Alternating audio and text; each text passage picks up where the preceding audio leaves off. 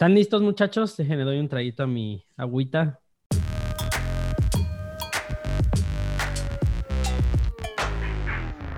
Ah, muy bien. Pues vamos a arrancar. Sean bienvenidas, bienvenidos a la primera emisión de este podcast. Eh, pues ya sin tema de temporada. La, la emisión pasada ya fue en el off-season, pero pues todavía tenemos el Super Bowl fresco. Ahora sí tuvimos que pasar un fin de semana, el primero de algunos, sin NFL, ni siquiera sin el Pro. Ahora sí, cuando está el Pro Bowl, digo, nada, ¿quién va a ver esa madre? Y, cuando no hay americano, digo, pues aunque sea el Pro Bowl, aunque sea algo. Eh, ¿Cómo están? Espero que se le estén pasando sabroso. Este, ya me veo, perdónenme, no había puesto la cámara. Eh, bueno, ¿cómo estás, Memo? Muy bien, muy bien, Giancarlo. Pues ya eh, en la primera semana de la larga espera, eh, baloneros, Giancarlo, Charlie, ¿qué tal? Eh, sí, pero, pero como hemos visto, va a haber muchas noticias. cada semana hay cosas de que hablar, este, rumores, hechos, cambios, las expectativas en el draft, el gran problema que se enfrentan muchos equipos con el salario, eh, agentes libres que probablemente van a tenerse que ir eh, de equipos grandes a equipos chicos. De eso vamos a hablar. Hay muchos equipos que no, que tienen agentes libres importantes y que no van a poder retenerlos. Entonces, estos equipos que tienen mucho cap space, si son inteligentes y tienen compromiso de ganar, eh, se van a hacer de mucha gente libre de calidad y relativamente barato hay, em, hay equipos, como dices Memo, que pueden ponerse las pilas y pueden acabar, pues no con un trabuco, pero sí con buen equipo. Carlos, ¿cómo estás? Giancarlo Memo, comunidad balonera, desde cualquier punto del planeta, incluyendo a los haters, aficionados que no tienen identidad y de una semana a otra cambian de equipo según vaya, vaya, vaya, moviéndose. Eh, o donde acabe Brady, ¿no? Donde acabe Brady, a Brady Leavers, a Book Pats, ese fenómeno arcaico de los freak eh, Brady Pats o Book Pats. A todos, saludos, a todos, ya relajémonos. Haters, haters, vayan a terapia. Eh, pues sí, ya lo dijo Memo, este, hay temas, hay temas, está el tema de la agencia libre que se viene o se va a venir candente. Eh, tema también de los Texans que pierden eh, otra más, otra pieza fundamental más. Eh, problemas con el tope salarial. Hay algunos equipos metidos en verdaderos problemas. Y pues también traemos ahí un análisis de los, los corredores que van a estar como agentes libres, que algunos se quedarán en sus equipos y otros pues no caerían nada mal en otros, en otros equipos. Vamos a arrancar con la noticia, yo creo que se robó la, la semana. Eh, fuera de, bueno, fuera de el fallecimiento de un, de un ex eh, wide receiver, por cierto, este que ahorita les, no es que no, no lo tenía preparado, pero me acordé, este, pues encontraron a un, a un ex NFL, un wide receiver eh, fallecido en su, en su hotel, me parece, Vincent Jackson, de ex Tampa Buccaneer. A los 38 años fue encontrado eh, pues muerto por la, los alguaciles de, en Florida y pues está investigando qué onda con, con, ese asunto. Entonces pues lamentamos mucho ese fallecimiento que pues no lo deseamos en, en, el mundo del deporte, sobre todo que es de lo que hablamos. Pero otra noticia... No, ya no sé, no sé, te hace que estuvo medio raro porque... Pues por eso lo están investigando. Sí, porque Vincent Jackson, que fue un buen receptor de los cargadores San Diego y Tampa, como dices, eh, era una, parece una buena persona, respetar la comunidad, este, cuatro veces nominado al premio Walter Payton, eh, a los, eh, el premio que le dan a los jugadores de la NFL cada año por su ayuda a la comunidad. O sea, no cualquiera hace eso, no es, no es el típico cuate de que haya tenido problemas de, con la ley o algo así y que pareciera muerto con solo 38 años. Caray, está, está raro. Sí. Sí, sí, está rarón. Y este, y pues bueno, están investigando porque fue en un hotel. Eh, y de acuerdo por ahí, dicen el hotel, se, hicieron, hizo check-in el, el 11 de, enero y se había quedado desde ahí en el hotel y pues, este, pues sí, eh, desde, el, desde el miércoles no aparecía, el jueves se puso una orden de, búsqueda, eh, pero bueno, parece ser que, lo localizaron el viernes y ya después pues fue cuando falleció. Entonces sí está muy raro y parece ser que si hay algo turbio por ahí, ya estamos este, informándoles eh, al más puro estilo de, de Joaquín López Dóriga, lo último de la noticia.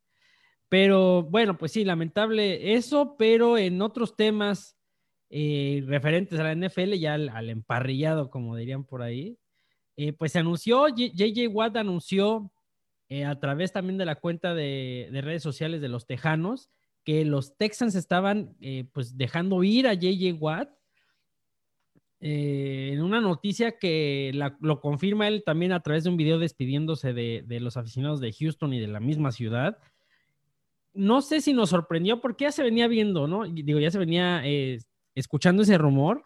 Primero fue con lo de Watson, después se, se, decía un poco que J.J. Watt también podría salir y se confirma. Eh, creo, que, creo que se les va desmoronando, desmoronando perdón, un equipo a los Tejanos que ahorita se sostiene pues prácticamente si en la defensa lo único que lo sostenía a lo mejor era J.J. Watt y alguno que otro jugador ahí interesante, pues también del lado de la ofensiva se les puede ir Watson, ¿eh? Pero, pero a ver, JJ Watt, ¿qué pasó aquí? ¿Qué pasó aquí con mi muchacho Watt? Mira, hay una situación, y lo hemos platicado, algo está sucediendo en esa organización de Houston. Eh, yo creo que algo está mal, ya ven desde los problemas que hubo hace un par de años con el dueño, cuando estaban estas eh, protestas eh, referente a cómo los jugadores celebraban o homenajeaban a la bandera cuando estaba eh, el himno nacional. Ya ven que hubo unos comentarios medio con tendencias racistas del dueño. Bill O'Brien y el desastre que hizo cuando fue gerente general. Hay algo que no sabemos bien dentro de esa organización que los jugadores no están a gusto para que se quiera ir Watson, para que se quiera JJ Watt y ya no está Brian, es por algo. Y lo soltaron por algo. JJ Watt no podían retenerlo y tratar de sacar alguna, alguna recompensa que criticaron a Tejanos por eso. JJ Watt, aunque ha sido tres veces jugador defensivo del año, ya no es lo mismo. Las lesiones lo han disminuido. Sí es arriba del promedio, pero ya no es estelar pero aún así es el emblema del equipo, o eh, ha sido el emblema del equipo, yo creo que el mejor jugador de la historia del equipo. Eh, y la cosa es que aparte, J.J. Watt es reconocido en la comunidad de Houston cuando hubo el desastre, ah, ¿cómo se llamó el, eh, las inundaciones que hubo hace unos años en Houston, el, la tormenta que hubo, que hubo una... Ah, este... Sí, pues su fundación este, recaudó como no sé cuál, no sé el nombre, pero sí. Nombre, nombre, se me fue el nombre ahorita, no es Katrina.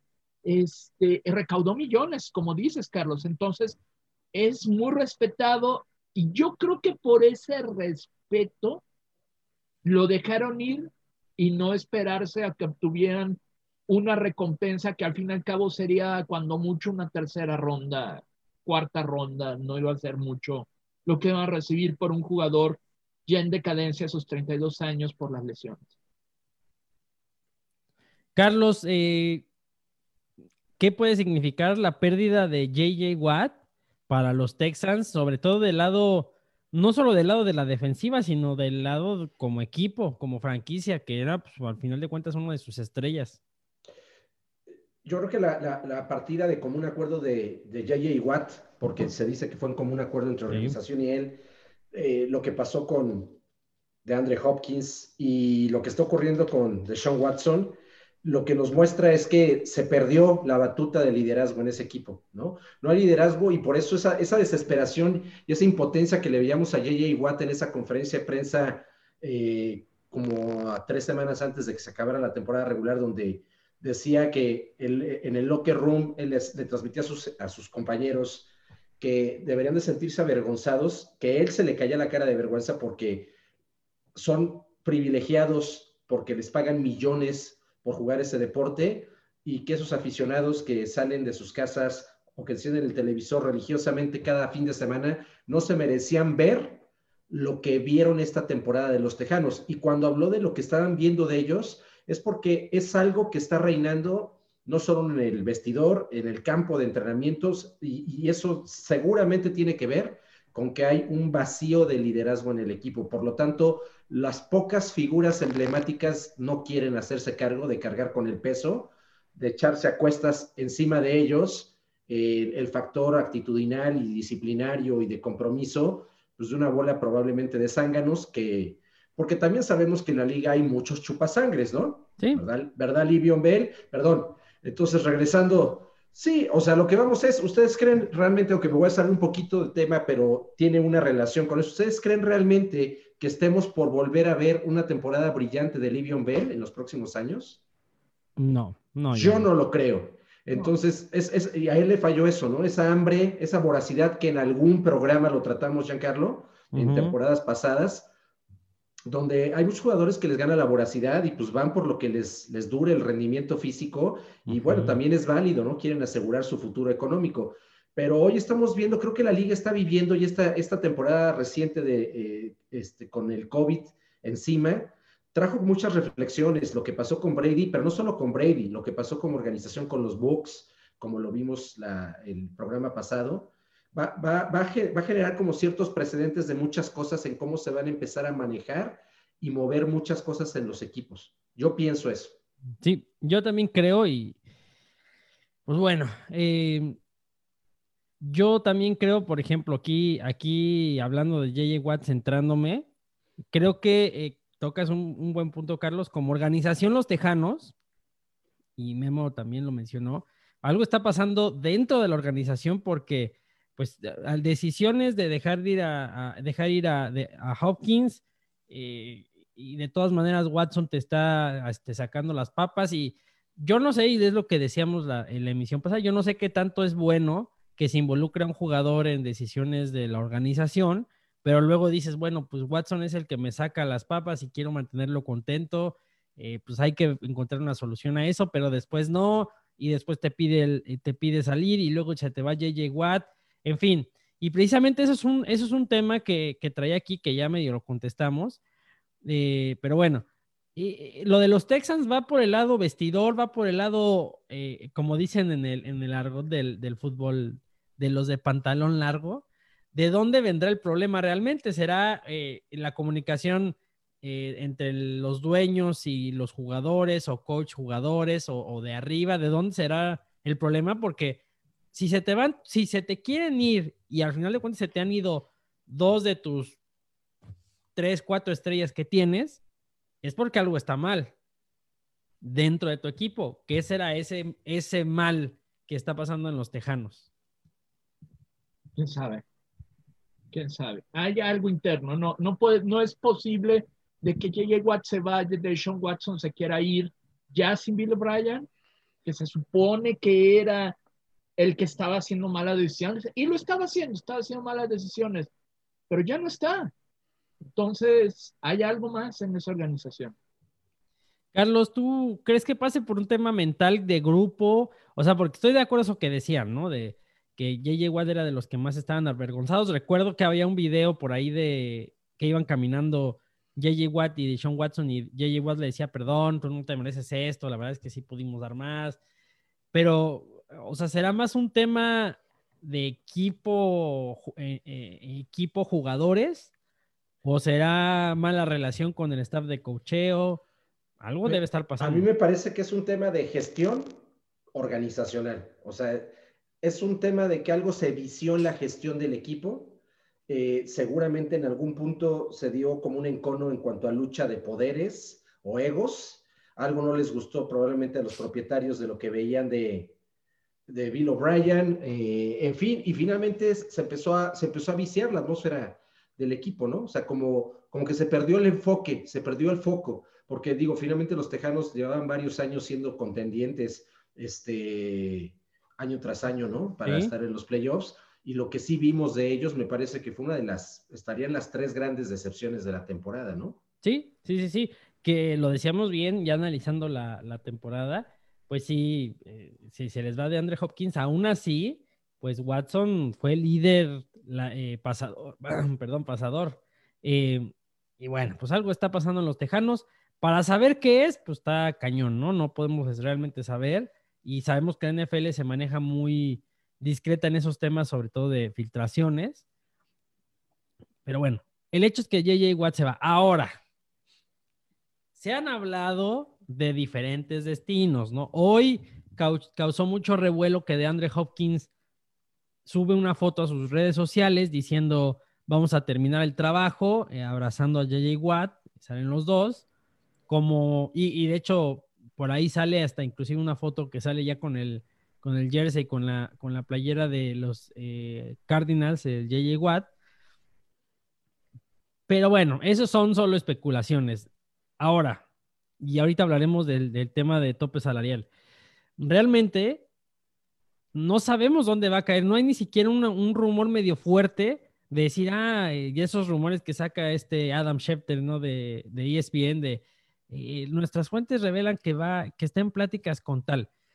Sabemos que todavía falta, eh, en marzo es donde más se adentra todo lo de la, la agencia libre, pero ¿dónde podría caer? Digo, hay equipos que automáticamente por lana están descartados. Ya hablo de Santos, Filadelfia, Rams, Atlanta, Chiefs Packers, Steelers, eh, por ahí los, los eh, Riders, Minnesota, Detroit, etcétera, etcétera. Podrá caer en uno de los de arriba, que ojo, ahorita hablaremos del tema del tope salarial. Podría caer de uno de los de arriba, no solo del tope salarial, sino los de arriba del draft. Sí, claro. Depende de lo que tenga el tope salarial. Hay una cosa, Giancarlo. Eh, bueno, hoy en, en los medios no los típicos, como tú dices, la Canfora o Scheffler, nadie ha dicho nada. Pero en programas como los de Pat McAfee, como con Shannon Sharp, estaban diciendo que hay un rumor de que está considerando JJ Watt seriamente irse a Cleveland. También salieron los rumores de que los Titanes lo están cortejando fuertemente. Y aunque eh, Arizona, Arizona con la foto de Hopkins también tiene con qué. Eh, gente lo ha, relacionado a JJ Watt con Green Bay, ya que él es eh, originario del estado de Wisconsin, y con Pittsburgh porque allí están sus dos hermanos. Pero Green Bay y Pittsburgh no tienen dinero con que contratar. De hecho, están arriba de 10 millones de dólares arriba del cap. O sea, eh, eh, están en números negativos tanto Pittsburgh y Green Bay. Van a tener que soltar gente. Difícilmente van a poder contratar este, eh, agentes libres de calidad. Van a tener que irse agentes libres de lo más barato. Entonces, que por eso simplemente Green Bay y Pittsburgh, que aunque tienen sentido por las relaciones que hay, están fuera. Para mí es Cleveland, Arizona y Titanes y son los que más fuertes oyen.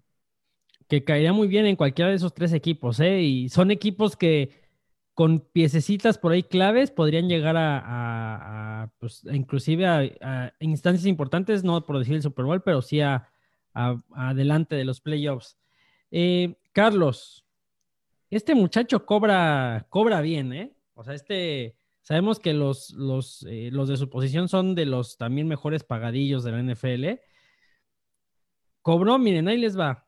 En el 2014, aquí lo tengo, firmó una extensión de seis años con un valor hasta de 100 millones de dólares, hasta de 100 millones de dólares. Sabemos que, como lo de Mahomes, ¿no? Que es muy rimbombante decir, ay, 500 millones y su contrato, realmente para que gane esos 500 millones a lo mejor tendría que ganar todos los Super Bowls que va a jugar, ¿no? O a competir, perdón, que a veces esos 500 no son así, pero bueno, un, contrato con un valor de 100 millones, que ese era el, mejor pagado de la historia para un, este, uno de su posición de defensive end, ya sabemos. Recibió 10 millones de dólares nada más por bono de, de firma del contrato y tenía 21.06 millones garantizados de salario. Entonces este muchacho te ocupa, pues, eh, si no mucho, pero sí una parte de tu, de tu salary cap. Entonces sí necesita crear un equipo que tenga la capacidad de soportar ese, ese, pues ese salario, ¿no? Ahora, vamos a pensar una cosa, que después se lo, redujo y por ahí se, reestructuró su contrato, pero bueno, ese fue el contrato inicial. Eh, JJ Watt se podrá mover, como todos, ¿no? Por chamba. Se, basará su decisión en quién le ofrezca más lana o hará una estilo Tom Brady y buscará realmente un, uno que le pague bien, obviamente, pero que le dé un equipo competitivo, porque yo no sé si me pones Titanes o Cleveland, quién te pueda dar más la, oportunidad de ser contendiente al Super Bowl. ¿En qué basará su decisión realmente? Yo, yo, creo que, yo creo que JJ Watt sigue siendo de esos románticos, como dice esa canción, yo soy de esos románticos a la antigua. O sea, es decir, sigue siendo un romántico del fútbol americano y mucho de ello pesó la decisión de irse de los Tejanos. Yo creo que él ya no ve los Tejanos, por lo menos no en los próximos dos o tres años, eh, algo que le evoque material competitivo para aspirar a ser campeones. Y se va, igual que por eso se lamentó con Deshaun Watson, de decir, te robamos uno de tus años ah, más, este, más eh, en plenitud de facultades de tu carrera, ¿no? Y le dijo, discúlpanos. Pero entonces, por eso digo que sigue siendo un romántico del fútbol americano, de esos que ya no hay tantos. Entonces, yo creo que va a pesar mucho el que le ofrezca la mayor posibilidad de aspirar a un Super Bowl. Yo también, Memo, ¿estás de acuerdo? Sí, yo también creo que va a ir por eso. Yo también veo que él tiene ese tipo de carácter. Él quiere ser campeón, tiene un compromiso con, ah, excelencia. Eh, yo creo que ya a estas alturas del partido ya no es por dinero, sino es por, como dice, porque quiere ganar. Ahora, les digo, les comento algo. Yo por ahí leí un portal eh, hace un rato no me acuerdo cuál era, ya hasta se me perdió, pero hay, hay, un portal que se dedica a hacer como pronósticos y hasta genera como un pool de apuestas de, de los posibles lugares a donde van a ir los, los candidatos más atractivos en, la, en la, cuestión de los trades. Y este portal asegura, e incluso te hace un pronóstico y cálculo de por cuántos años los van a contratar y qué salario les van a pagar, y lo ponen en Cleveland, ¿eh? Sí, yo creo que caería bien en Cleveland. Lo, ponen en un contrato de dos años en Cleveland de casi 30 millones de dólares. Eso es lo que pronostica este portal. Pero bueno, pues digo, finalmente sabemos que hay ahorita pues muchas cosas especulativas, pero finalmente, pues, saludos a nuestros buenos amigos, a, a Manny Ruiz, al buen Paco Gómez. Paco, actualízame tus datos ya. Prometo que en este mes de febrero del amor y la amistad, tu gorra estará en tus manos. También saludos por allá, Jonathan Gutiérrez, que nos está acompañando. Pero bueno, sí, regresando. Este, yo creo que eh, según lo que yo he visto, ya confirmando lo que decía Memo, se, decía que eh, hubo otro portal de CBS que haciendo rankings, ellos daban como el sitio número uno, como el spot landing con más alta probabilidad a los Packers. En segundo lugar ponen a los Steelers y, metían ahí como en un tercer sitio a los Titanes. Entonces, por eso te digo, ahorita hay como que muchos comentarios muy, muy polarizados. va a estar muy, muy diverso. ojo, si se va a los Titanes, rival divisional de los Tejanos, ¿eh? Ya quiero ver a, a JJ regresando a jugar ahí al estadio de los Tejanos, yéndose a los Titanes. Bueno, bueno, podría ser. Eh, pero bueno, pues hablando precisamente de, de a dónde podría caer JJ Watt, que ya lo está poniendo aquí mi estimado Paco, que, que se nos adelantó. ¿Cómo está el tema? Ya sabemos que el tema del tope salarial es eh, pues un tema eh, que importa muchísimo porque es con qué dispones para, para armar tu, pues, tu, plantel, tu, proyecto de la siguiente temporada. Se rumora o se rumoraba que, que podría bajar, ¿no? Que podría bajar por el tema de COVID, que podría bajar de, de 190 y tantos millones, creo que está ahorita a 180 o inclusive 175 millones. Dudo mucho que baje tanto si es que llegara a bajar, porque imagínate, sería una, una cortadera y sería una reestructurada de contratos que creo que, creo que a la larga les podría salir más, más caro. ¿eh? Em, ahora, lo que sí es que, pues, con lo que está ahorita, ¿no? hay equipos que están metidos en un broncononón, broncononón tamaño monumental y no tanto por lo que tengan de números rojos, ¿no? Eh, que están, hay varios equipos con, hay uno, dos, dos, cuatro, seis, ocho, diez, como, como diez por ahí en, en números negativos, sino porque esos equipos, si empiezas a sacar o a cortar, de verdad se pueden quedar muy cojos, ¿no? voy a empezar a decir quiénes, eh, quiénes están en el fondo, ¿no? Los, los cinco más, con más gravedad. Los Saints, los Saints están números eh, pues, muy negativos. Tremendo. tremendo, tremendo, tremendo. Eh, Filadelfia, que Filadelfia, pues no lo entiendo, que, mucho es por Carson Wentz, ¿no? Claro que, que sí, y por eso, pues estarán buscando que salga, aunque ellos digan que no, pero si, sale, si salen y hacen un trade, pues sí estarían aliviando algo. Los Rams, que también por el tema de Jared fíjense cómo están los Rams y los Eagles, quienes les dieron unos contratazos a sus corebacks en su momento, ¿no? A Vance y a, Goff, que ya no está ahí en los Rams. Atlanta, Kansas. Arribita está Green Bay, que según Paco dice que ya reestructuraron y liberaron 8 millones. Bueno, pues eh, qué bueno para este para, para, para Green Bay. Pittsburgh también, Las Vegas Riders, eh, ¿qué tal Minnesota?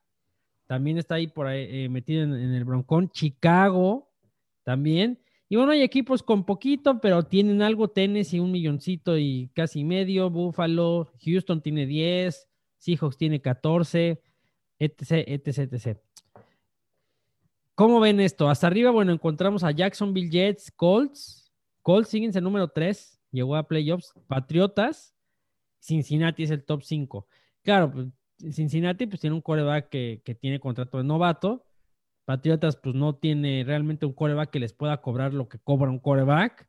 Los Colts que también ahí, que traías el dato Memo, que sí, yo ya lo había escuchado, fíjate. si quieres, échalo. Al respecto a Green Bay, bueno, eh, a ellos les surge firmar de vuelta a Aaron Jones aunque ya no estoy seguro si lo vayan a hacer, ya lo tocaremos el tema con los corredores. Eh, pero sí, en Green Bay eh, no van a poder firmar mucho. De hecho, bueno, ya ahorita ya platicamos más a fondo, porque si hay equipos que tienen muchísimo cap space, podrían contratar, rehacer todo el equipo con free agents, y hay equipos que se van a deshacer. Sí. Eh, por ejemplo, ahorita como mencionabas, el que está, el peor equipo es Nueva Orleans, que tengan en cuenta, bueno, les platico rápido, la situación, este año el CAP creo que fue alrededor de 190 millones de dólares. Cada año eh, hay un pequeño incremento en el CAP. Esto es por los ingresos que tiene la liga, todos los equipos y la liga en sí. Entonces, muchos equipos planean eh, eh, a futuro, eh, arreglan los contratos de los jugadores, esperando que venga este incremento gradual cada año. Pero a diferencia de otros años, ahora con el COVID y lo que ya hablamos, y les pegó mucho a los equipos las entradas a los estadios. Hay equipos que no tuvieron asistentes en los estadios en todo el año. Hay algunos que sí tuvieron unas entradas, pero no se compara. Y estamos hablando que las entradas creo que es el 25% de los ingresos de un equipo alrededor de eso.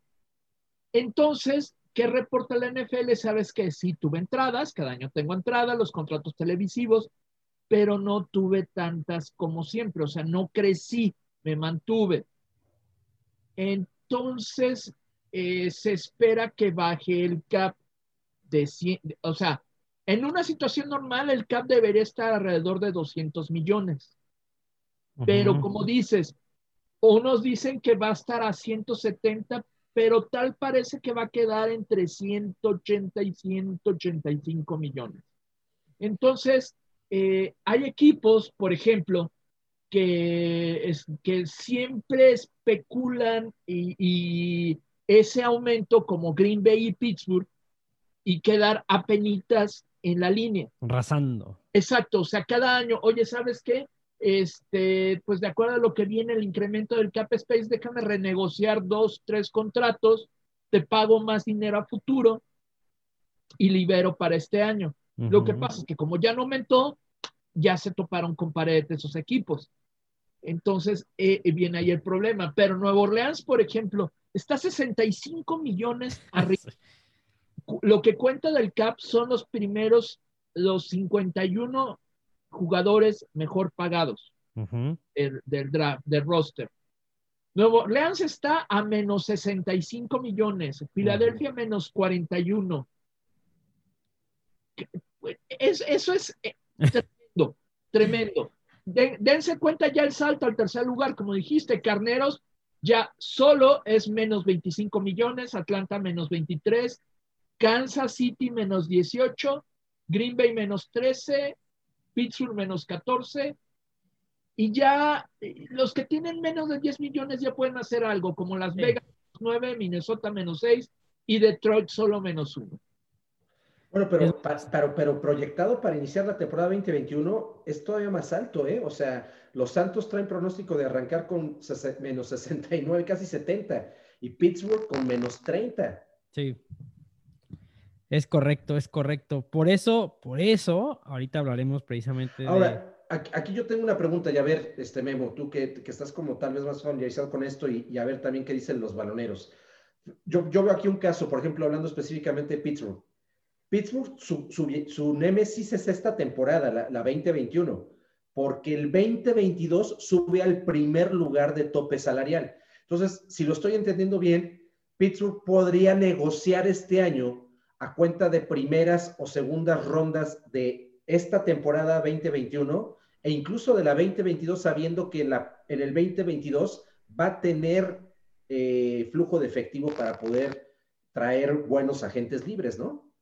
Sí, de hecho, tal cual como dices, Charlie, para Pittsburgh el problema es este 2021. Y más que nada el contrato de Rotlisberger. Uy, uy, uy, tema sensible, tema sensible.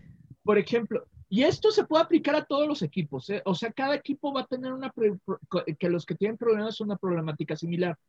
A Rotlisberger, como le fueron ajust, como era, es el contrato más grande del equipo y cada año le fueron ajustando el contrato, o sea, es como, este año te, tenemos que pagar 30 millones. No, ¿sabes qué? Eh, ¿Qué te parece si nada más te pagamos 23 y los otros 7 los movemos al año siguiente para que con esos 7 tengamos espacio.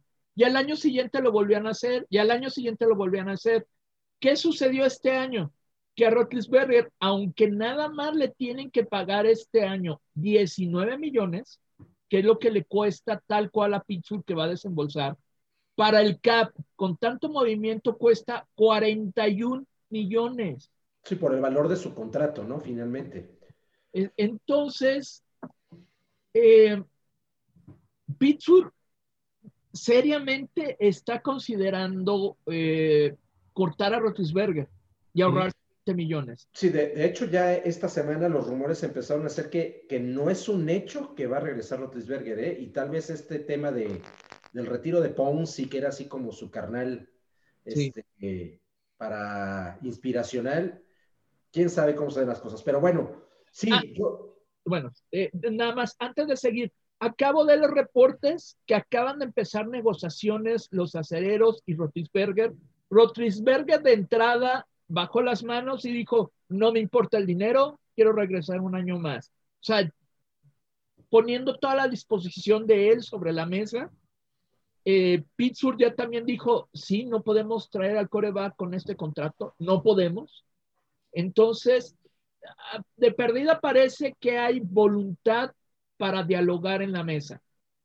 Pero si Rotisberger de verdad cumple lo que dice, que quiere, bajar, quiere eh, jugar con poco dinero, tal vez puedan hacer algo este año en retener gente. Pittsburgh no va a contratar a nadie. Y como Nuevo Orleans, o sea, tienen que armarse por draft. No pueden contratar a nadie. No y, por, e, y por eso, de ahí sale la, la pues el, no el rumor, pero la, la lógica de que si sí, si sí, Breeze ya, Dios, ahí te ves, pues sea James Winston el que, o, o Hill el que tenga que salir de titular, no porque sea la mejor opción, sino porque no les queda otra, a menos que hagan un trade por ahí y suban lugares de draft, pero... De hecho, leyendo en un mock draft que Nueva Orleans puede seleccionar a Mac Jones, eh, el coreback de Alabama. Hijo, no creo que le llegue, ¿eh?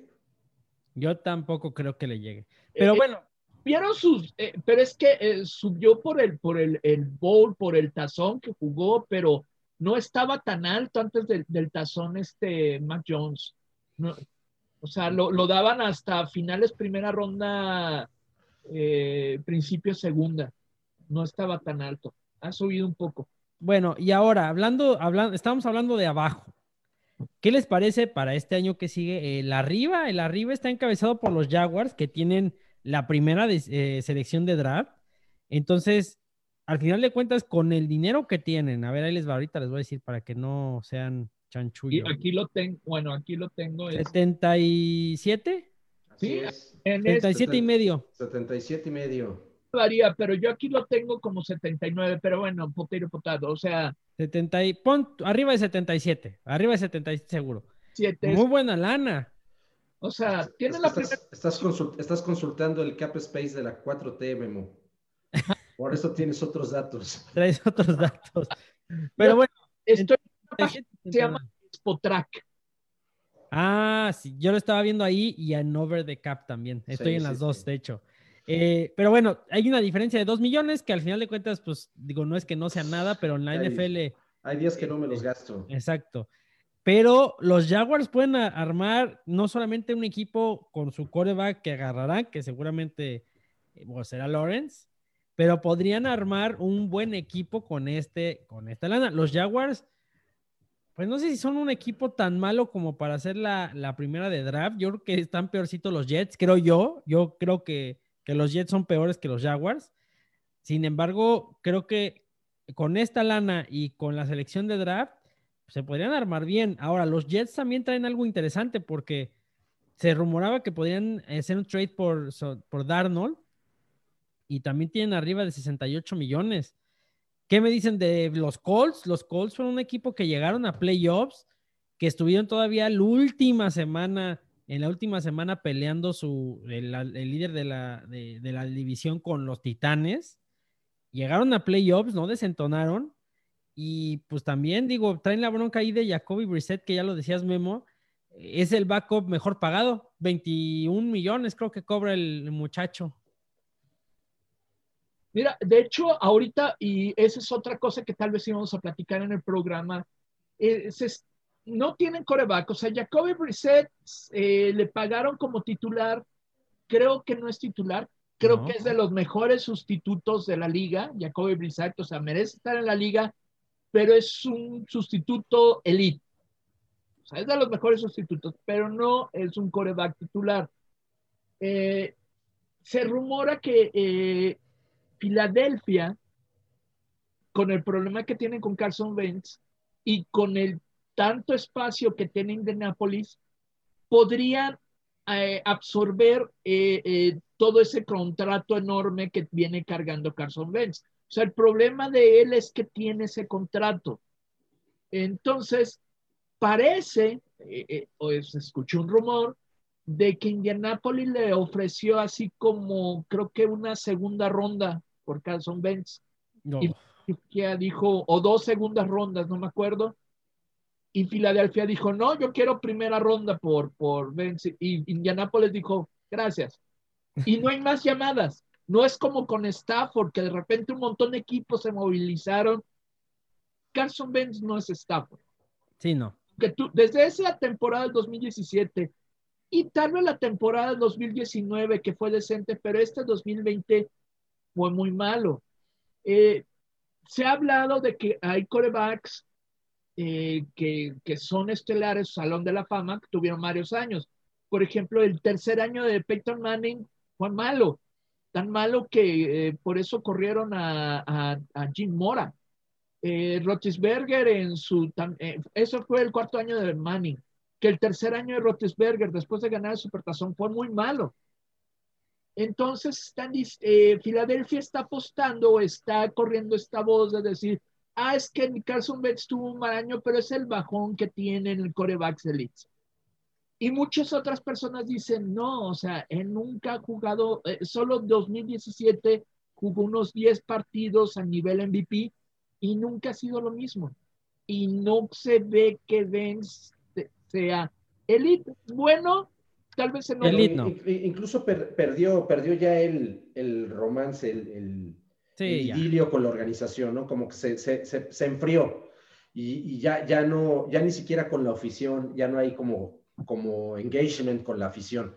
Pero bueno, yo aquí veo, sí, yo a los Colts los veo, yo, yo veo dentro del, del top 10 de amplitud de tope salarial, yo, yo veo tres equipos que si hacen la chamba este, ejecutiva adecuada a sus directivos, híjole, se van a volver equipos muy peligrosos y serios contendientes en sus conferencias. ¿eh? El primero, los Colts, porque finalmente Sí, los Colts fueron este equipo de playoffs, eh, traen una muy buena defensiva. Si saben utilizar bien su, su- su tope salarial y mueven las pesas que, pues, es fundamental, necesitan coreback, este, y necesitan un coreback de impacto inmediato, porque si no, Sí. entonces pierden la posibilidad de que este talento que traen disponible a la defensiva y estas incorporaciones del, de Jonathan Taylor y demás, este, pues las, las desaprovechen, ¿no?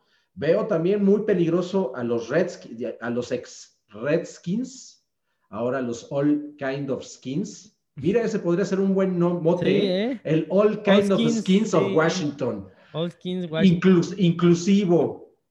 Bueno, y también aguas, pues porque ahí están los Browns, están los Chargers y los Bengals, ¿no?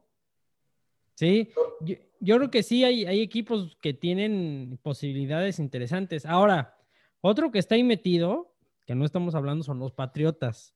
Sabemos que los Patriotas están eh, acostumbrados, pues, bueno, Bill Belichick está acostumbrado a, pues casi, casi agarrar retazo, agarrar pedacería y, bueno, convertirlo en Super Bowl. ¿Por qué no? Digo, no está Brady, pero Belichick sigue siendo un buen head coach.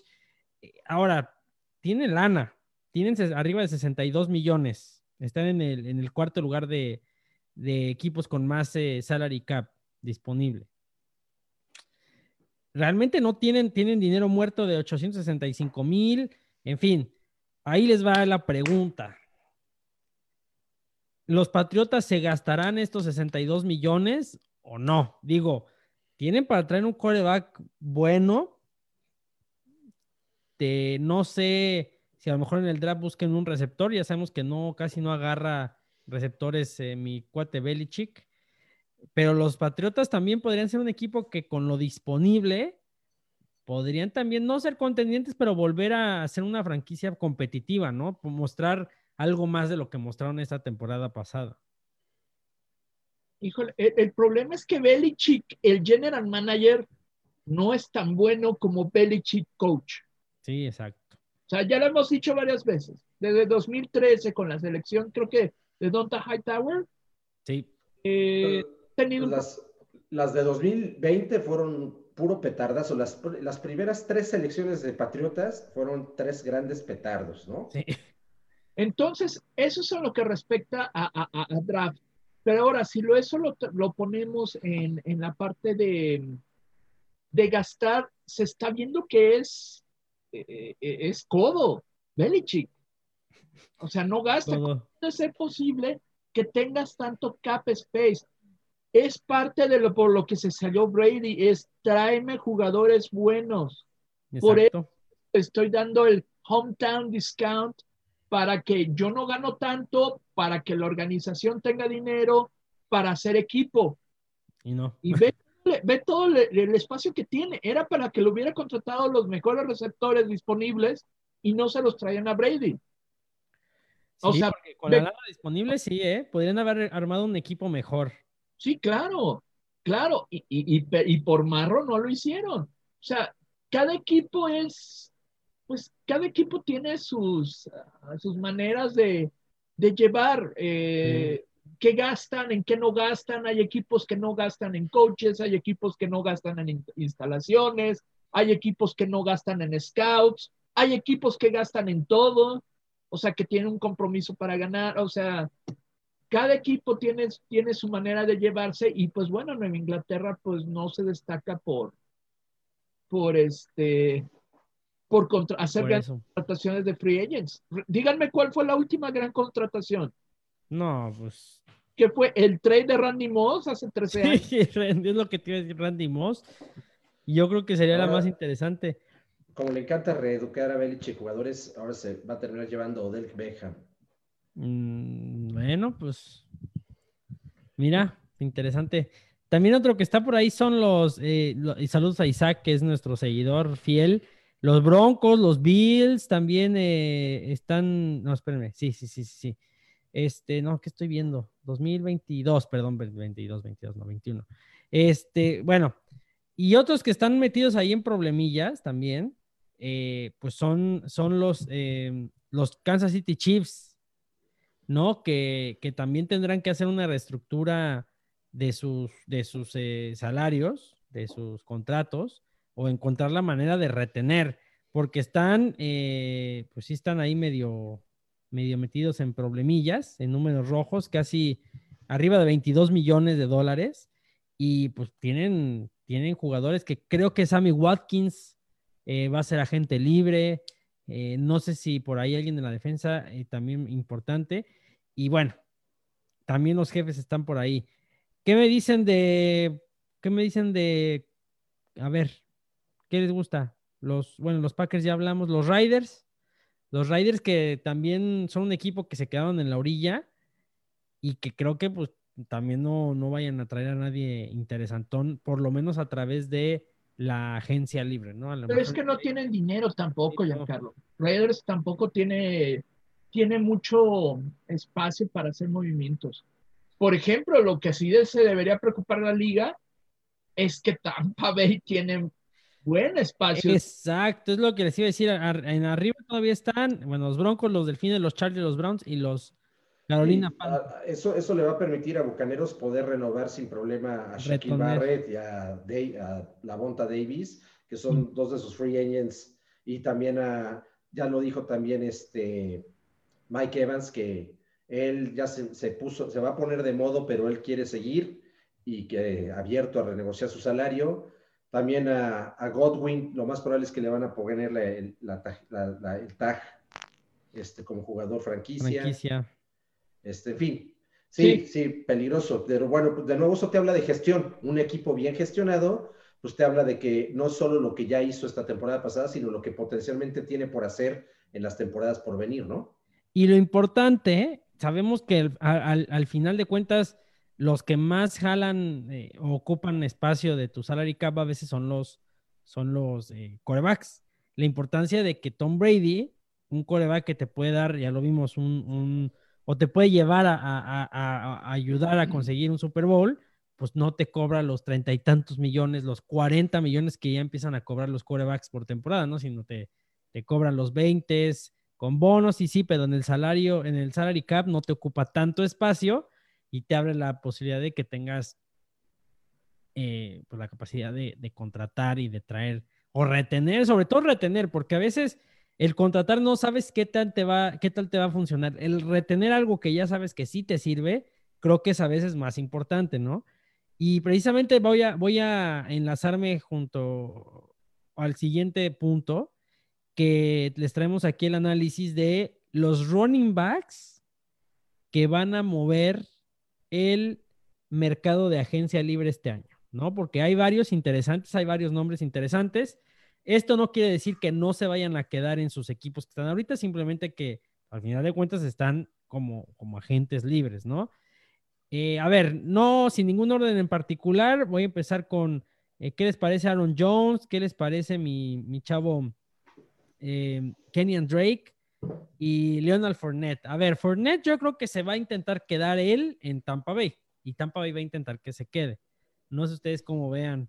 No creo. ¿No crees? No. Eh, eh, de hecho, yo acabo de leer precisamente de que a Fournette estuvieron a punto de cortarlo. Cortarlo, nada más. puso las pilas y tuvo ese gran playoff, o sea, esos juegos de playoff donde levantó su nivel pero Fournette, no, no crees que estaba tan bien en, ahí en... ¿No crees que su, que su actuación de playoffs le dio otro, otro chance?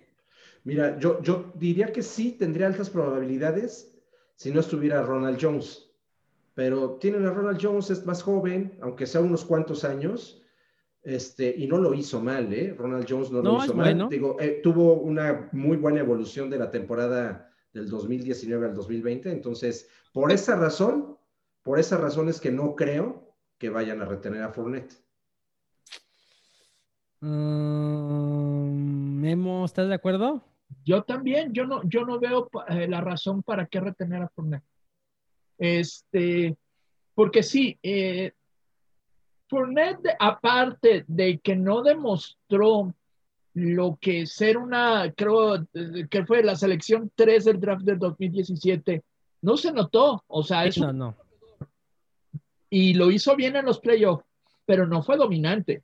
Y si te seleccionan 3 en la posición 3 del draft, tienes que ser un corredor dominante. Y mm, Fournette no lo fue. No lo fue. Fournette, eh, aparte sabemos que pues como que no es el, mejor de los compañeros de, eh, de, de, vestidor, ¿no? De vestidor, no lo es, nunca lo ha sido. Este, yo creo que sí se va a querer quedar él, porque pues bueno, ¿quién no se va a querer quedar en, en un equipo campeón, no? Claro. Pero dudo que se quede. Pero lo que sí creo es que no le va a faltar chamba. Este, de seguro va a llegar alguien que le va a querer pagar este, lo, que, lo que él espera, porque de, que yo eh, le estaban pagando poco a Fournette, que, que, dos millones de dólares. Eran dos millones, correcto. Oye, eh, ¿qué me dices de Aaron Jones? Aaron Jones que pues, tuvo 1104 yardas, 9 touchdowns por tierra, 47, 356 355 yardas por aire, dos, dos touchdowns.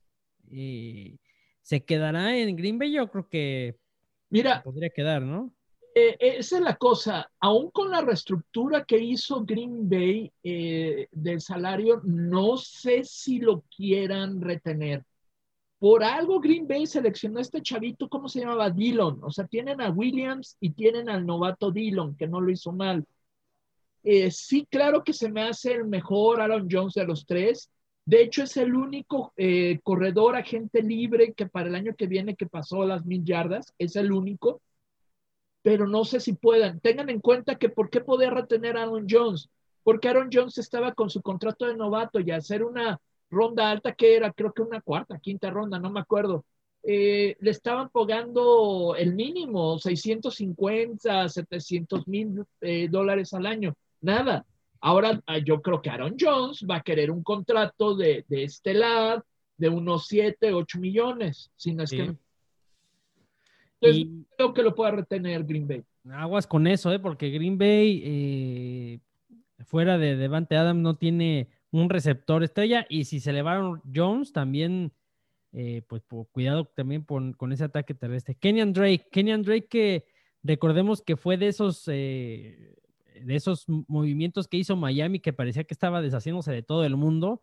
Cayó en Arizona, empezó haciéndolo bien, después cayó un poquito, después otra vez medio retomó, tuvo 955 yardas por tierra, 10 eh, touchdowns, 25 atrapadas en, eh, o recepciones, perdón, lo traduje tal cual, 25 recepciones, 137 yardas. Eh, y bueno, pues también sería, sería gente libre. Este sí sería como uno de esos jugadores que podría caer bien en un equipo, eh, no es nada espectacular, nada estelar, pero creo que sí también tendría, va a tener opciones, ¿no crees? ¿O no creen más bien? Sí, decepcionó un poco, ¿no creen, Kenyan Sí, mucho. De cómo cerró eh, el año pasado, de que se veía tremendo, a lo que hizo este año, no, ¿cómo lo ven? Sí, yo creo que sí decepcionó, yo también creo. Y, casi tuvo mil yardas por tierra. Sí, casi. Pero también Arizona era un equipo pues, muy poderoso, muy, muy, muy amenazante por aire y creo que eso le abría la puerta eh, también, ¿no? Eh, Carlos, Chris Carson de Seattle, por cierto que no hablamos de, de, de mi chavo Russell Wilson, ¿eh? ahorita hablaremos de él, pero también Chris Carson va a ser agente, agente libre, tuvo 681 yardas por tierra, 5 touchdowns en esa temporada pasada eh, si bien es un buen corredor, eh, no estuvo tan sano eh, y, se lesiona, pues no constante, pero sí seguidón. no sé si lo podremos dejar en Seattle o creen que vaya a caer en otro lado. Yo sí creo que Seattle no se caracteriza por ser muy fiel con sus corredores. Digo, el caso, el caso extraño fue el de Marshall Lynch pero desde que Lynch se fue ha sido un carrusel de... Y tienen también allá a Rashard Penny, O sea, vamos, tiene jugadores que podrían entrarle al relevo, ¿no? A ver, ¿y qué me dicen hablando de, jugadores que se lesionan o que no andan bien? ¿Qué me dicen de Todd Gurley? Todd Gurley que llegó a los Falcons y decepcionó, ha decepcionado desde aquella temporada de Super Bowl y en el mismo Super Bowl. Tiene 26 años apenas Todd Gurley, 195 acarreos, 678 yardas, 9 touchdowns. yo sí creo que se va a acomodar en otro equipo, pero... ¿No crees que en Atlanta? Ya, no, ya no como estelar tampoco. No, no. Eh, lo que pasa es que Gurley eh, tengan que, eh, en cuenta que tiene el problema de una degeneración en las rodillas de artrítica. Sí. Entonces, desde que se le encontró eso, ya no ha sido el mismo jugador. Simplemente ya no, no rinde igual. Y se ha notado, o sea, y, y se vio con los, este, se vio con Atlanta aunque tuvo nueve touchdowns, solo corrió 600 yardas y había partidos que aunque no estaba en la lista de lesionados, simplemente no jugaba. Sí. Y era por esta situación. Entonces, yo creo que, sí, como dice Carlos, Gurley va a quedar en algún equipo, va a haber algún equipo que le va a pagar, pero no creo que esté. O sea, yo creo que a Gurley ya se le acabaron sus días de estelar. Si, si, se, si se quiere quedar en algún equipo, sobre todo que lo agarre, sí tendrá que agarrar un contrato de corto plazo y un salario más razonable, ¿no? Que el que, el que seguramente tiene ahorita inclusive o tenía con, Atlanta. El siguiente que está aquí en la lista les va a pegar a los dos. No, no es cierto, porque creo que ni les cae bien. James Conner.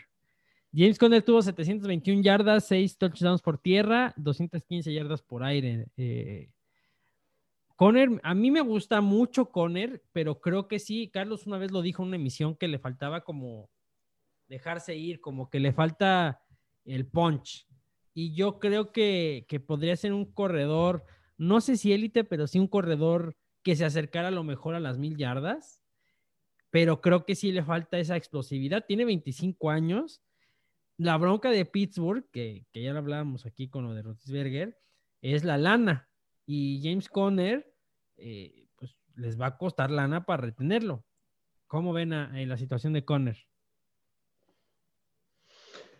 Yo la verdad digo, no, con Pittsburgh no se va a quedar. Digo, Pittsburgh ya, ya se desmarcó prácticamente desde el último juego de la temporada de Conner. Creo que Conner es un cuate con talento, tiene, tiene mucha garra, o sea, es un jugador muy comprometido con la profesión. Sin embargo, algo pasó con Conner en algún punto de las últimas dos temporadas que perdió la confianza en él y eso le repercutió mucho. Dejó de, de correr, yo ya no lo veía ni divirtiéndose. Lo veía más estresado por no perder el balón que, por verdaderamente correr a plenitud. Memo, ¿entonces tampoco se queda en Pittsburgh? No, yo tampoco creo. Mira, tengan en cuenta que también a este corner, déjame checar el dato, pero lo estaban pagando también solo 800 mil dólares. Sí. Conner no es un corredor, tiene potencial para ser corredor uno.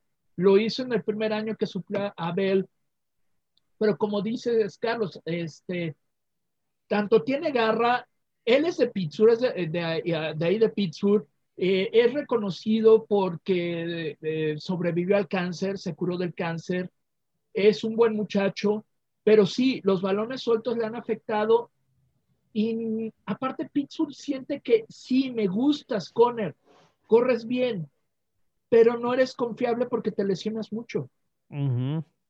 Entonces, esa es otra. Eh, eh, aunque seas bueno, eh, yo creo que si Conner no se lesionara, sí pensaría Pittsburgh en pagarle. Pero estarse lesionando tanto, no, no creo. Y con los problemas que tiene en el Cap Pittsburgh, no creo que lo, no creo que lo vayan a, contratar. Yo creo que otro equipo va a llegar y se lo va a llevar. Eso es lo que va a pasar este año. Estos equipos con mucho cap space se van a aprovechar de todos los del talento que va a soltar los jugadores que no pueden retener los equipos que tienen problemas con el cap space. Conner, Juju de Pittsburgh, por ejemplo, van a ser de este tipo de jugadores, que van a llegar a equipos que es como, mira, tengo dinero para aventar para arriba, vente para acá. Que, eso es lo que hablamos hace ratito, que los equipos se pueden armar muy bien. Ahora, ya vamos a acabar con la, con la lista esta que hicieron aquí mis, mis compadres. Queda, ahí les va. queda Mark Ingram, que ya sabemos que lo soltaron los, los, eh, los Ravens. Mark Ingram ya perdió totalmente el protagonismo. De hecho, corrió para ni siquiera las 300 yardas, llegó 299 yardas, dos touchdowns por tierra.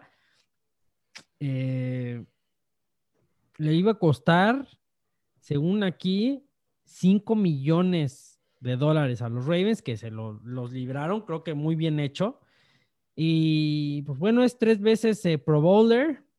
Ha corrido, eh, corrió para 1018 yardas y 10 touchdowns en la temporada anterior a esta, 2019. Creo que, creo que Mark Ingram pues tiene 31 años, pero creo que todavía te podría quedar como un, como un corredor 2, como uno de rotación. Eh, pero creo que sí no podría cobrar lo que quiere cobrar, ¿no? O lo que cobraba antes, eh, creo que no. Para mí Ingram ya, ya es petardo, o sea, para mí Ingram ya se le acabó. O sea, e, era, eh, como tú dices, sustituto de Baltimore, pero era el tercero. Sí, ya perdió el, se lesionó y ya no regresó, ya era el tercero, ya no, no volvió. Pregúntenle a mi fantasy. Entonces es como, pues, ¿a, qué le tira, no? Este. Oigan, pero ya que estamos hablando de running backs, yo la verdad no, no, no investigué más allá de los que ustedes ya comentaron. Digo, del tema de Carson, eh, lo de Aaron Jones, pues está en el aire. Yo, yo creo que eh, sí desearía Green Bay que se quede, pero no creo que le vayan a pagar el tipo de contrato al que él aspira. Eso es lo que creo que va a, detonar ahí tal vez una separación. Pero yo voy a regresar al tema de Livion Bell y, y regreso a él porque me llama mucho la atención cómo de verdad una decisión arrebatada, mal asesorada, ambiciosa, puede acabar con tu carrera teniendo toneladas de talento disponibles, ¿no? O sea, fíjate bien, Livion Bell ya ni siquiera aparece en el CAP del 2021 y por eso me llamó la atención de los Chiefs. Es que también es agente libre, ¿no? Sí, porque en, porque en, realidad solo le dieron contrato por una temporada y, era de un millón de dólares, ¿no? Entonces, ya Livion Bell no, no, no, no creo que tampoco vaya a regresar con, con los Chiefs. No, hay varios más. Está. ya tiene 28 años, ¿no? Entonces, la, semana, la, temporada siguiente la, estaría jugando con 29 años. Yo creo que es de esos casos que, qué tristeza que una decisión infortunada eh, pues la pide tu carrera, ¿no? Sí, quedan también otros, ahorita les diré, pero bueno, quedan dos que son este que son productivos, pero ya queda Adrian Peterson y queda Frank Gore. Frank Gore que ya dijo que no se va a retirar, o sea, aparentemente no se va a retirar. Y 37 años tiene Frank Gore y 35 Adrian, Adrian Peterson. Eh, a ver, hay equipos en donde no, no sé si, si caerían bien como, pues, como un corredor por ahí dos que te complementen, ¿no? A lo mejor con un corredor novato, con un corredor en su, en su sophomore, en su segundo año, pero pues, por lo menos, miren, Frank Gore hizo 653 yardas, dos touchdowns esta temporada, 187 acarreos y Adrian Peterson 156, 604 yardas, 7 touchdowns, ¿eh? O sea, estamos hablando que hizo siete touchdowns, dos menos que, que eh, uno menos que, que, Aaron Jones, dos menos que Aaron Jones. En fin, a ver, ¿les queda cuerda a estos dos muchachos, a estos dos jovenazos? Yo creo que sí. Aparte porque no creo que vayan a cobrar mucho. Sí, ese es el tema también, ¿no? Creo que vayan a cobrar mucho, este, la verdad.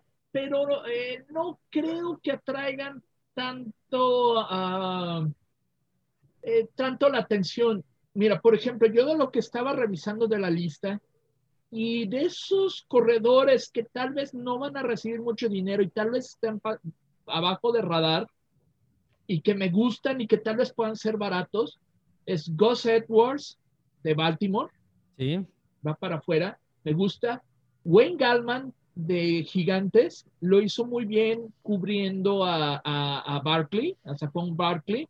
Es, es un buen eh, corredor 2, ya vimos que es cumplidor, tal vez no aguanta toda la temporada, pero se me hace bueno. Este, Mike Davis, el que estuvo supliendo a McCaffrey casi toda la temporada. También no hizo mal, no desentonó, ¿eh? No desentonó, pero para nada. Eh, el problema, ah, mencionamos también de que no solo Green Bay tiene el problema de agente libre de Aaron Jones, sino también Jamal Williams. También Jamal Williams, sí. Eso que era agente libre. Philip Lindsay de, de Denver. Es agente libre. estaba ganando solo el mínimo de 575 mil porque era, ni siquiera fue seleccionado en el draft, era agente libre. Lindsay también tiene problemas de lesiones, pero yo creo que también lo puedes conseguir barato. Este, y ya de ahí, pues hay nombres que salen, pero Malcolm Brown de Carneros, uno que le James White, James White de Patriotas también. Pero James White también ya está en las últimas, ¿eh? Es un buen eh, corredor receptor, pero creo que ya está en las últimas. Y de ahí, la verdad, eh, no veo nada interesante. Tal vez Tevin Coleman. Eh, algo que uno que sería una, una cuestión es Marlon Mack. Oh, Marlon, Mack tuvo una muy buena ah, temporada 2019 con Indianapolis eh, y lo pronosticaban para que fuera el, el, líder corredor de Indianapolis, precisamente, bueno, de ellos mismos. Pero resulta que en la segunda ronda del año pasado se encontraron a Jonathan Taylor. No esperaban que les cayera Jonathan Taylor en ese lugar en el draft y lo seleccionaron y aunque le costó algo de trabajito eh, agarrar vuelo a Taylor, la segunda mitad de la temporada fue de los mejores eh, corredores de la liga. Entonces, Marlon Back yo creo que va para afuera y va a ser una opción barata porque viene de lesión. Pero son de esas de que si te la juegas, lo agarras barato porque viene lesionado, le das un contrato bajo y Marlon Mack tiene calidad. Y ya de ahí el resto de los corredores son segundones, que nada más son corredores este, en etiqueta, porque en realidad son más que nada eh, jugadores de equipos especiales. Sí. Eh, pues sí, esos son los top de, la agencia libre.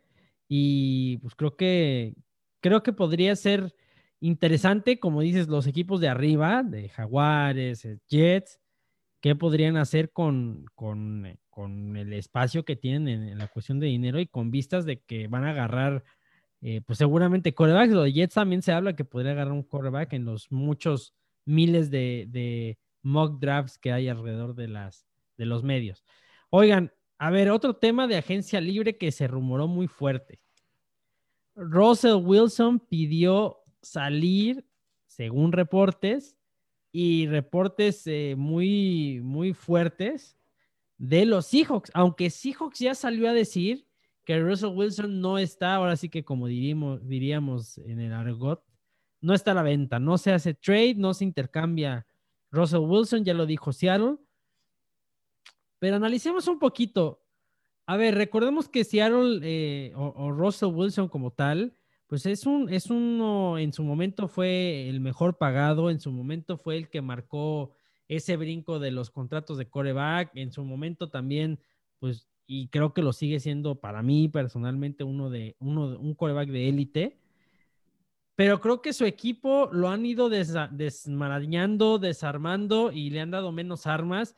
Fue el coreback más castigado esta temporada. Es de los corebacks más castigados en las últimas temporadas. Y eso es gracias a una, no sé si mala planeación o que no está bien planeado el equipo para dar una buena línea ofensiva, porque creo que opciones en wide receivers los tiene. Ahora ha tenido una de lesiones en sus, en sus corredores, tanto así que recordemos que trajeron a Marshawn Lynch en algún momento. Entonces, ¿ahí qué será? ¿Qué será más? Que Russell Wilson diga, o muevo las aguas para ver si me traen algo, o de verdad que se quiera ir el muchacho.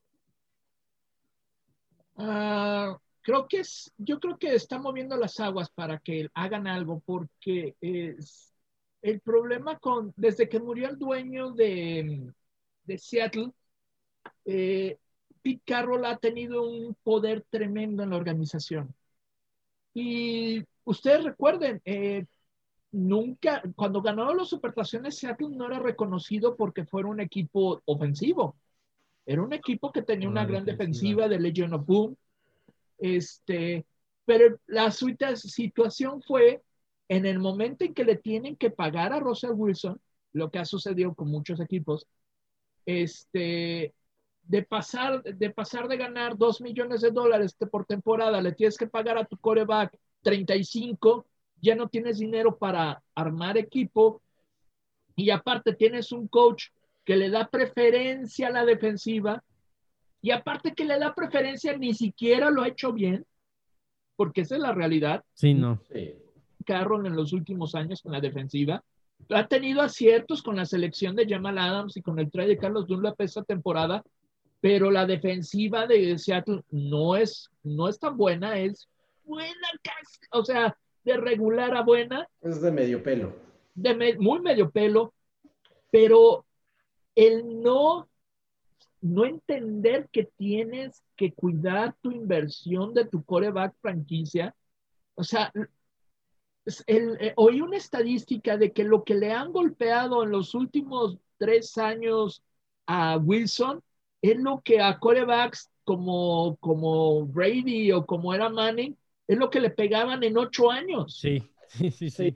De, hecho, el comentario original de donde nació todo esto, Memo y a Carlos y a los baloneros, fue que Russell Wilson lo que dijo fue un poquito como inspirado en lo, en lo mismo que dijo al principio de Sean Watson, que fue que quiere, quiere ser tomado en cuenta en futuras decisiones de la organización de contrataciones, trades, todo esto.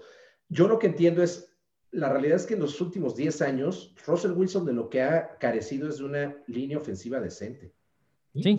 sí Entonces, si le sumas a eso, más eh, todo lo que Memo acaba ya de, mencionar, lo que se dice es que está ya muy cansado, muy cansado de tener que andar todos los partidos.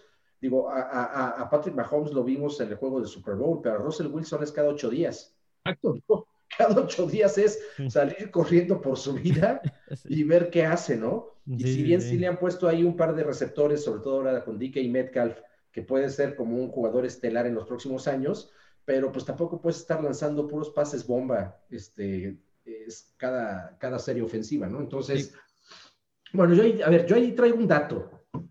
Este, por, ahí hay, hay un análisis de, de CBS también, donde dice que por los rumores, los 10 como más interesantes movimientos de corebacks que podrían darse en los próximos trades, sería uno, como ya lo dijo Giancarlo, el de Russell Wilson. Dice que su equipo, a Russell Wilson le quedan tres años que representan 108 millones de dólares de contrato con Seattle, ¿eh? Y ya tiene 32. Entonces dice que sus, si eso se llegara a dar, como que sus sitios de aterrizaje serían los Cowboys o los Colts o los Dolphins, o los Panthers, o los Raiders. Sí. Después el segundo, Deshaun Watson, donde pues, le quedan cinco años que representan casi 170 millones de dólares y dice que sus equipos pronosticados podrían ser los Osos, los Broncos, los Delfines, los 49, los Jets, los Panthers o los Patriots. Después Carson Benz, 4 millones de dólares, digo, cuatro años, 134 millones de dólares el chamaco. Qué grosería. Y que sus equipos potenciales podrían ser los Bears, los Broncos, los Colts o los Patriots. De todos estos, yo voy con lo que dijo Memo. Yo creo que Colts es el que podría tal vez, este, el que podría pechugar el costo de su contrato. Que si son los Colts, o sea, yo, yo creo que Carson Wentz, yo creo, ya no debe ser titular. O sea, yo creo que ya no. Bueno, lo que le representará a los Colts es no nada más el, tema de que necesitan coreback, sino que además regresaría con Frank Reich, que fue su coach cuando llegó a la NFL y que de alguna manera, pues como lo dijo Memo, lo dijiste pues Memo, fue, fue lo mejor que le hemos visto en la NFL a Carson Wentz en esa época, ¿no? Entonces, bueno, pero a ver, ojo, aguas. Después, bueno, no, Sam Darnold no nos tiene que extrañar tanto. Sam Darnold lo, lo ponen también ahí en la bandeja, también. Un añito, 10 millones, ¿está bien? Dice los Bears, Colts y los 49ers como sus posibles escenarios. Pero a ver, Derek Carr, ¿qué hubo Derek Carr le quedan dos años que valen 42 millones de dólares a los Raiders. Aún los Raiders, la organización, los, los fans ven a Carr como el coreback que va a volver la Plaza de Las Vegas, este, una franquicia de Super Bowl en los próximos años, no sé. Mm, eh. bueno, Ponen como sus futuros escenarios los Bears, los Colts, los Patriots y Washington. Y ojo, Tua, a Tua mucha gente no lo ve en Miami, ¿eh? pobrecito. ¿Para qué lo aventaron ahí al ruedo este, de manera aventurada? Y dicen que el más cercano que dan como posibilidades los Tejanos, no le dan otro equipo. Jimmy Garoppolo. Y que sería por el trade, ¿no? Por el trade que, que, querrían hacer. Jimmy Garoppolo lo ven en los Bears, en los Colts o en los Patriots. Se habla mucho de que podría haber ahí un trade interesante para regresar a los Patriots, porque finalmente pues ya lo conocen. Teddy Bridgewater también lo hablan como Mi chavo Teddy. Osos Tejanos o Vikings lo, citan como sus posibles escenarios. Nunca se debió ir, nunca se debió ir. Drew Locke, para Juárez también lo ven como en los Patriots o en los Texans. En los, en los Texans, y se da un trade que también ha sonado por ahí con Denver y, Marcus Mariota, que últimamente en estos últimos días ha sonado mucho para los Patriots. Mucho, sí. Se dice que podría ser un cuate que todavía tiene perfil para ser pulido por, por Belichick y por. Pues es que tiene 27 años, Mariota. No, no es grande, no es grande. Oye, pero lo de lo de Teddy, eh, digo, curioso que diga, y me centro en los vikingos, que sería decir, a ver, si lo vas a tener de regreso a los vikingos, y no conseguiste nada con, con Cousins que llevan, de lleva creo que cuatro años, tres años. Creo que nada más en, una, en, una fue cuando calificaron a playoffs, que fue lo del año antepasado o pasado, y los otros han quedado fuera. Entonces sería como decir, a ver, te equivocaste, tráelo de regreso. Dos años, tres años desperdiciados, con un equipo ya deshecho, ¿eh? Drew Lock, para mí lo aquí, lo, del top 10, creo que sobran Drew Lock, y pues creo que nada más. Los demás sí creo que tendrían cabida todavía. Yo lo creo que no, no, para titular se les hace en algún equipo. O sea, lo ponen en Patriots y en Tejanos. ¿De verdad creen que sea un coreback para estas dos franquicias? Sí, yo creo, mira, Drew Locke mostró una excelente calidad cuando estaba jugando.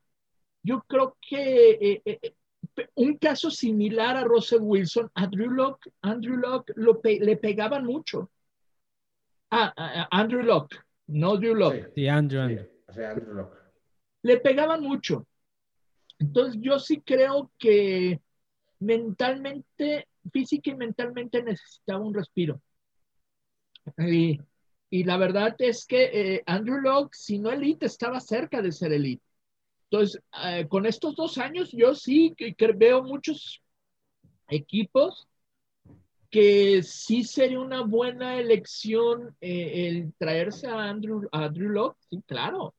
Andrew Locke, sí, sin, sin duda. Ahora, Sam Darnold. Digo, viene una temporada de pachillar de los Jets, pero a mí no se me hace tan malo como los Jets eran.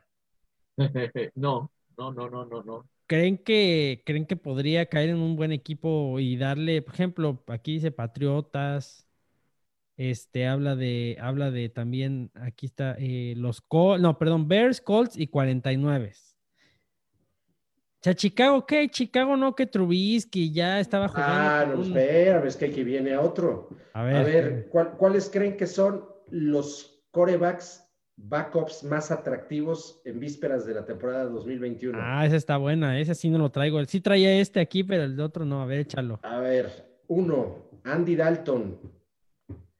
Andy Dalton. Sí. Dos. Nuestro Fitzmagic, la barba. La barba Fitzmagic sigue siendo de lo más cotizado en la pasarela. Jacoby Brissett. Sí. Mitch y Mitch Trubisky. Nadie lo ve ya como titular la próxima temporada, pero lo siguen considerando como un atractivo coreback backup premium. Y dice que muy probablemente a quien podríamos ver subir a esta lista sería a nuestro tristemente malogrado Supercam. Sí, sí, Supercam ya no está para titular, ¿eh? No, ya no. Ya Supercam, sí, estoy de acuerdo, ya no. Y creo que eso sí fue algo mental, desde, pues desde que perdió el Super Bowl, ya no volvió a ser el mismo. Y también yo creo que sí le pesó mucho la forma, la forma como salió de Carolina. Bueno, sí, ¿eh? Como, como le aplicaron las lesiones. O sea, sí, sí fue un cuate que yo creo que sigue lidiando con la sensación de rechazo, ¿no? De sentirse rechazado, relegado. Pues, y, sí, de eso de, pónganse a ver que de alguna manera desde ese supertazón donde, ay, ay, ay, no me, se, fumble, pero no, no, no me toque, no, no, no, no, no. Se vio muy mal. Sí, terrible. Muy mal, muy, muy, muy colloncito. Y, y la gente no se lo perdonó. No. Pues hay, hay interesantes en la agencia libre eh, y, que podrían caer en equipos muy, pues también, por ejemplo, a ver, otro tema que también, que, no aparece aquí, pero bueno, es lo de Dak Prescott, ¿eh? Dak Prescott, acuérdense que traía el de, el de quarterback franquicia, o el, el de jugador franquicia, y pues aquí por lo que dice que Russell Wilson lo ponen en los Cowboys y, y no sé qué otro también, pues entonces habla de que hay una ligera posibilidad de que, de que Dak Prescott no sea el coreback de los Dallas Cowboys. Pues es que lo que se rumora mucho es que, que Dallas, Prescott va en estos días, creo que esta semana, por su, por su última cirugía. Entonces, sigue siendo una incógnita cómo regrese. De acuerdo. Este, entonces, Cowboys yo no creo que vaya a ir por el contrato multianual con él. Le va a plantear si, si así como con aras de quererle decir, te queremos en el equipo, que juegue otra vez con la etiqueta, con el tag, ¿no? De el, franquicia. El, franchise tag. Y yo creo que a Prescott no le va a encantar eso. Pues no, pero eh, creo que la lesión yo creo que Exacto. No, creo que no tiene opción. ¿Es esa o no creo que ningún otro equipo lo agarre sin saber cómo está, ¿no? O tal vez sí, Giancarlo, pero, pero no creo que le paguen lo que él quiere ganar. No sí, no, necesita, necesita una temporada que le dé nuevamente como sustento, ¿no? Oye, ¿qué me dicen de, Robert Griffin tercero? ¿Por qué no lo mencionaron también? Pues, gente libre. Nada que mencionar. Es la gente libre. No, está más, está más interesante decir que regresó nuestro Johnny Football. Ah, la liga controlada, a la, ¿no? A la liga de fans, controlada por fans. Eso sí es un churro, de verdad que sí. Oigan, pero ustedes sabían quiénes están ahí metidos. Están varios exjugadores de inversionistas en la liga. Marshall Lynch, este, este ex receptor de los bengalíes, ¿cómo se llamaba? El, más reciente estelar. 8-5. El 8-5, el 8-5, varios ahí. Está bien chistosa. Y el otro día vi un resumen de un juego, no me preguntan de quién. Sí se meten buenos trancazos, ¿eh? Porque es, ese pues es como, en, como el Extreme FL, el XFL, ¿se acuerdan? El que se jugaba en una salita. Se, pegan contra la pared y sí está medio manchadón. Bueno, pues nuestro Johnny Football tuvo un completo de cinco pases, pero, pero, pero tuvo un touchdown de 70 yardas corriendo. Ah, bueno. O sea, corrió por su vida. Oye, pero tiene 28 años Johnny Manciel. O sea, no, qué horror. Johnny Fútbol, mi querido Johnny Fútbol. O si ya fuera un vejestorio, como si ya, pues es que, bueno, es que ya no es relevante. ¿Qué jugó? ¿Dos años? En... Una y media, ¿no? Sí, una y media. a ver. Pero pues se la vivía de fiesta. 2014 y 2015, sí. 2014, en el 2014 jugó cinco juegos y en el 2015 jugó diez juegos. Sí. Ah, pues ¿sí? Ha jugado, a ver, les va, en la NFL, en la Liga de Primavera, en la CFL, en la AF, en la FCF, que es la de ahorita, la de, en la de, Fans Control Football. Y el equipo se llama los Saps. Ándale, ¿eh? Sappers. Los Sappers. No, hombre, mi, mi Johnny Football, pobre cuate. Manera de, porque el, cuate tenía talento, pero... muchísimo. Esa, la fama, el dinero... no, pues fue, fue trofeo Heisman. Sí, sí, sí, o sea, digo, pues, lo que se ve que, que muchos chavos no están preparados para, para cargar con todo eso. Sí, no, no, no, no, para nada. Y, y híjole, es que sí, el Johnny Football sí está bien botana, porque sí. O sea, es que tienes razón. Se habla como si fuera ya un veterano así de, no, ya se retiró y anduvo deambulando. Pues no, tiene 28 años. Entonces, pero bueno, ahí anda jugando Johnny Manciel. Eh, a ver, ¿a quién agarrarías? ¿A Johnny Manciel o a Robert Griffin tercero como backup? No, a Robert Griffin, porque él ya sigue en la liga.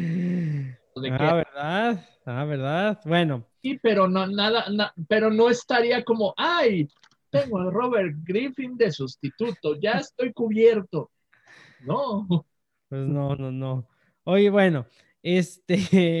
Oye, pero a ver si no se convierte lo de Tua y todavía mucho más efímero en, una historia como la de Robert Griffin, ¿no? O sea, Robert Griffin La verdad, lo, manejaron muy mal la organización de los, en, en ese entonces, Redskins, y le, le agravaron una lesión que finalmente terminó relegándolo, ¿no? De un plano estelar, porque llegó a ser uno de los corebacks mejor pagados de la liga. Sí. Yo creo que fue novato del año, una cosa así. Bien.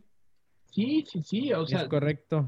Pintaba muy bien este Robert Griffin, pero fue eso, o sea, eh, mucho se habló de que tuvo que jugar ese juego de un juego de playoff que fue en el primer año de Robert, Griffin y lo puso a jugar Shanahan eh, lesionado y que se volvió a lesionar y nunca quedó bien, porque recuerdan cómo corría esa primera temporada. Sí. sí. Lamar Jackson en pequeño y nunca volvió a quedar igual. Y creo que también perdió la confianza. Sí, de acuerdo. Perdió la confianza eh, eh, para correr y sí, pues creo que sí le afectó a largo plazo. Fíjense, cuando firmó, cuando firmó con Redskins, ya tenía contratos con Adidas, con Castrol, con EA Sports, con Gatorade, con Nissan y con Subway. Ya, y ahora vive, pero en un freeway. No. no, sí, sí, este, sí hizo su lana, ¿eh? dicen que tiene un estimado, un valor estimado de 13 millones de dólares. Bueno, bueno, bueno, tiene un salario, tenía un salario de 5 millones. Nada mal. Pues vamos a ver, porque ahorita estamos empezando a hablar de las especulaciones que hay ahí alrededor de la liga, pero vamos a tener que ver, creo que es a partir del 20 de marzo, 15 de marzo, que se empiezan a dar los plazos para quien se convierte en agentes libres, ¿no? Sí, ahí les va. Les, voy les traigo aquí las, las fechas, este, esperen, nada más déjenme sacarlas, eh, porque sí, eh, se viene ya lo bueno, ¿eh? Lo primero es el, la agencia libre, luego viene el draft. Eh, etcétera, etcétera. A ver si no lo trae aquí. Aquí está. A ver, dejen que abra la página.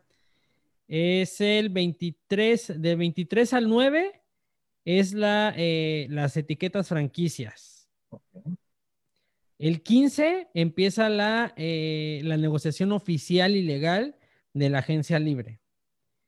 El, 2000, el 2017, en marzo 17 es el año nuevo oficial de la NFL el en 17, a las 3 de la tarde hora central. Eh, sí, el 29 es el draft, del 29 al 1 de mayo en Cleveland, Ohio. Y de ahí, pues se viene, de ahí para el Real, como se dice.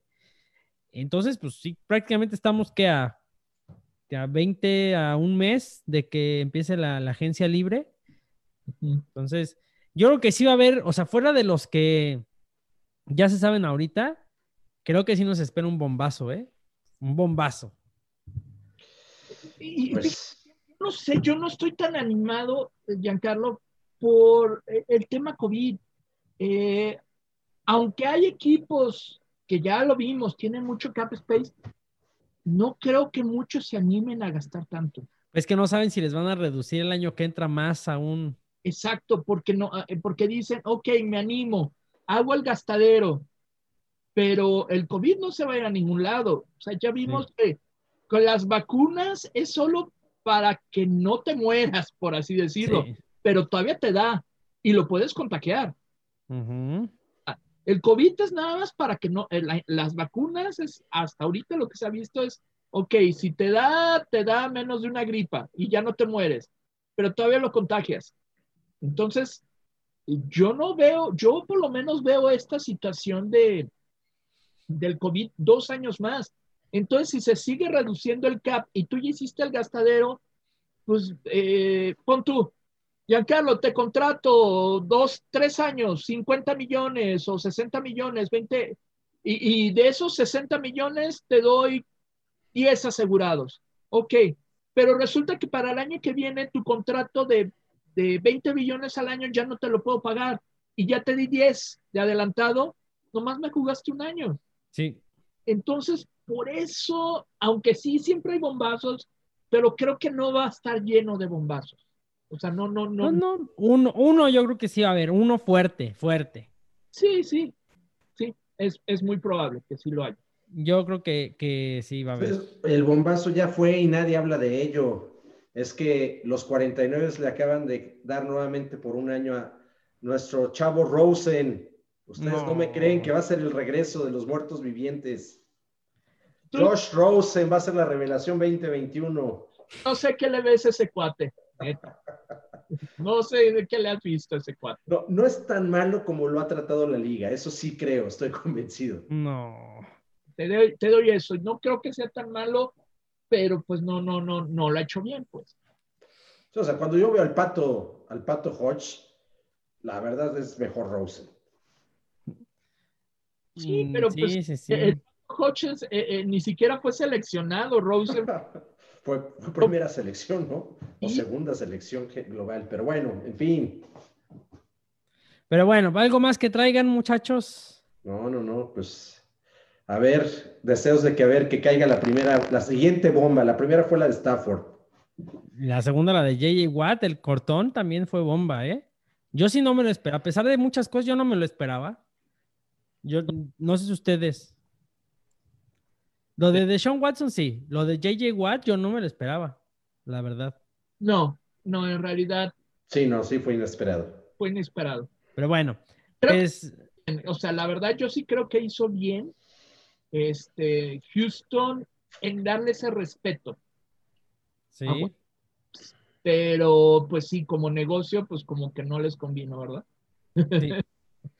Eh, yo creo que, que, pues sí, fue por respeto. Yo creo que no, no quiso meterse en broncas y ninguna de las dos, y vámonos. Sí. Eh, bueno, pues vámonos nosotros también. Muchas gracias. Eh, Carlos, nos vemos la próxima semana. Giancarlo Memo, banda balonera, donde quiera y a la hora que nos estén acompañando, gracias y saludos. Memo, también, muchas gracias. Cuídense, aquí nos escucharemos cada semana con las novedades, platicando aquí de, de cómo se va configurando para la próxima, la próxima temporada del fútbol americano, que por fortuna hay siempre de qué hablar. Exacto, ya les dije en un mes ya hay agencia libre, entonces ya no se despeguen. Muchas gracias, cuídense mucho y ahí los vidrios. Nos vemos la próxima Semanation. Adiós. Chao.